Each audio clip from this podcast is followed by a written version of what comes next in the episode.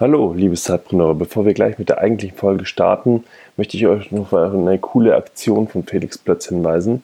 Und zwar wird sein ähm, Buch Das Vier-Stunden-Startup bald drei Jahre alt und da hat er sich eine ganz spannende Aktion für euch überlegt. Und zwar für alle, die das Buch gelesen haben und in der Vergangenheit auf Amazon eine Rezension dargelassen haben oder auch für alle, die das eben noch nicht getan haben, aber das noch gerne machen würden ähm, und ihm da von dieser Bewertung einfach einen kurzen Screenshot machen und ihm das per Mail schicken ähm, an kontakt.felixplötz.com, Kontakt mit K. Ähm, ich packe es aber die Mail auch nochmal in die Show Notes. Äh, an all die geht als Dankeschön sein neues Buch, Das Ende der dummen Arbeit, direkt kostenlos raus. Also ihr könnt das, kriegt das Buch äh, von ihm geschenkt und zwar äh, gilt die Aktion von heute an bis den ganzen Februar 2019. Ähm, ja, also ich finde es eine mega tolle Aktion und ähm, beide Bücher lohnen sich wirklich zu lesen. Äh, Habe ich beide auch selbst gelesen und bin ähm, von den Inhalten sehr überzeugt und deswegen äh, freue ich mich, dass er so viele bereit ist, so viele Bücher auch zur Verfügung zu stellen. Und jetzt wünsche ich euch viel Spaß mit der Episode.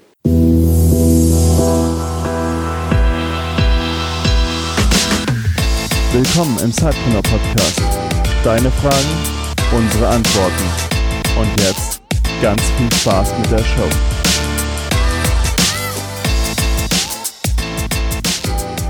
Ja, herzlich willkommen zu einer neuen Folge von äh, Fragt äh, Sidepreneur. Wieder mit Peter und äh, mir, Felix.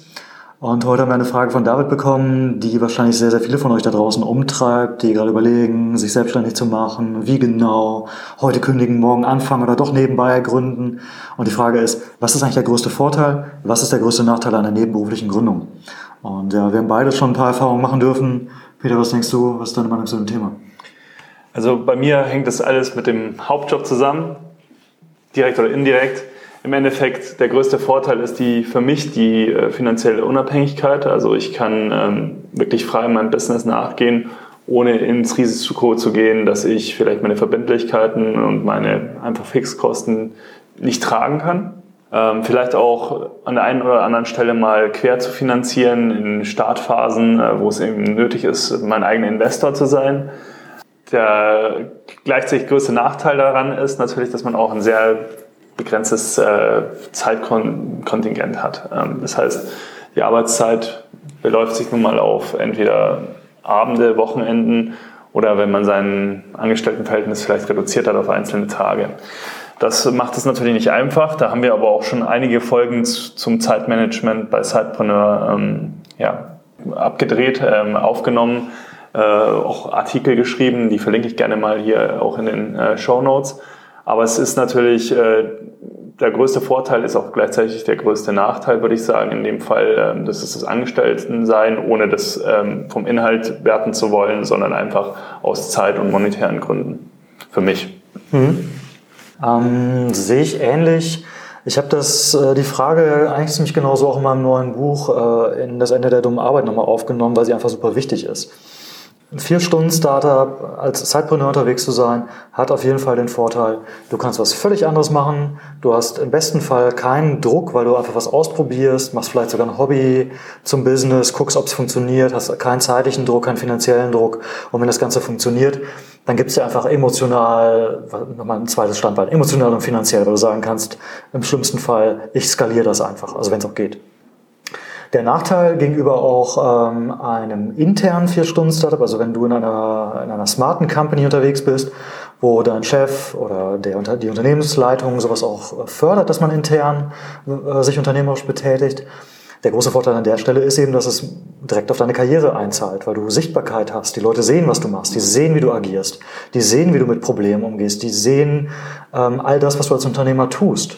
Und wenn das am Ende dann eben nur so mittel wird oder vielleicht auch gar nicht funktioniert, dann hast du deine Zeit, sagen wir mal, vielleicht ein bisschen besser investiert, wenn in deiner Firma auch sowas dann gewertschätzt wird. Und davon würde ich eben ausgehen, wenn du in einer Firma bist, wo du überhaupt solche Möglichkeiten hast. Also wenn eine Fehlerkultur da ist und so weiter, dann hast du also direkt auf deine Karriere und deinen Job eingezahlt. Ja, der, der zweite Unterschied, wenn ich jetzt diese beiden Sachen nebeneinander halte, ist, Du bist halt ähm, beim internen Startup normalerweise nicht mit eigenen Ressourcen im Risiko. Das heißt, du musst kein eigenes Geld investieren. Du hast äh, den Vorteil, dass da bestehende Kundenbeziehungen sind. Du hast Spezialisten in, in deinem direkten Umfeld, eine Rechtsabteilung, eine Buchhaltung. Du hast Vertriebler. Du kannst also einen Startvorteil nutzen, den du mit dem, äh, mit dem Nebenbusiness erstmal nicht hast. Und ähm, genau, das sind so die beiden Dinge. Wenn ich jetzt ein Vier-Stunden-Startup mit einer Gründung vergleiche, so heute kündigen, morgen was ganz Neues machen, würde ich eigentlich immer, wirklich nahezu ausnahmslos immer zum Vier-Stunden-Startup tendieren. Ähm, außer du hast jetzt schon äh, super viele unternehmerische Erfahrungen gemacht, hast das Netzwerk, weißt, dass du äh, Geld einsammelst, weißt, dass du irgendwie in zwei Monaten 20 Leute hast, etc. pp. Wobei da auch mal die Frage ist, wie weit kann man das wissen? Aber das ist vielleicht eine andere Frage. Ansonsten mach's nebenbei Geh bis zum Proof of Concept, bis zu dem Punkt, wo du weißt, die Idee als solche, der Kern der Idee funktioniert. Es gibt einen Markt, die Leute wollen dafür Geld ausgeben, weil es ein Problem löst. Und dann kannst du immer noch sagen, alles klar, jetzt skaliere ich, jetzt mache ich richtig ernst, jetzt nehme ich vielleicht auch Geld auf. Und zu all dem gehört dann eben auch, dass man die Nebenberuflichkeit verlässt und Vollgas gibt.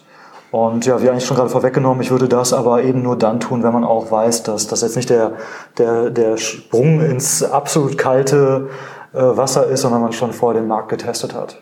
Ja, das war, glaube ich, eine kurze, aber knappe und inhalts... Sie war kurz, aber dafür knapp. genau. Kommt in die Outtakes. ähm, es war eine prägnante und kurze Folge. Ich hoffe, sie hat euch weitergeholfen und äh, wir hören uns nächste Woche wieder. Bis bald. Du hast auch eine Frage?